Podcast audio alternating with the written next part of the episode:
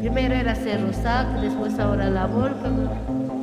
En esa necesidad, pues ella quería retribuirle como un bebé, ¿no? Bienvenida a nuestra nación Ashaninka y Machillenga. Es como que mi hermano se tiene que enterar de que muy joven. Una cevichería. Que no fue lo que pasó y pasó de ya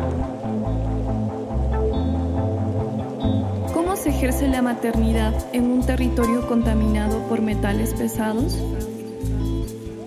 ¿En qué condiciones laborales se realizan los trabajos que generan abortos espontáneos? ¿De qué manera nos atraviesa la violencia sexual? ¿Cómo es el parto de una mujer asháninca? ¿A qué se enfrenta una migrante venezolana que aborta en el Perú?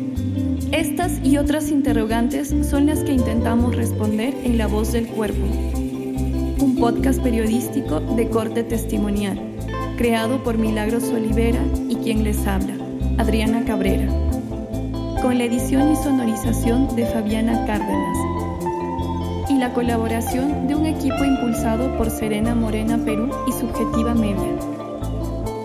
La voz del cuerpo es el relato en primera persona de un grupo de mujeres de Cerro de Pasco, Quimbiri, Venezuela e Ica, y las historias alrededor de sus partos y abortos en territorios mediados por la contaminación por plomo en la sangre, el narcotráfico, la migración forzada y la agroindustria. La Voz del Cuerpo es un proyecto realizado gracias al Fondo Concursable de Innovación para Avanzar en los Derechos de las Mujeres, impulsado por Demus y Curso Internacional.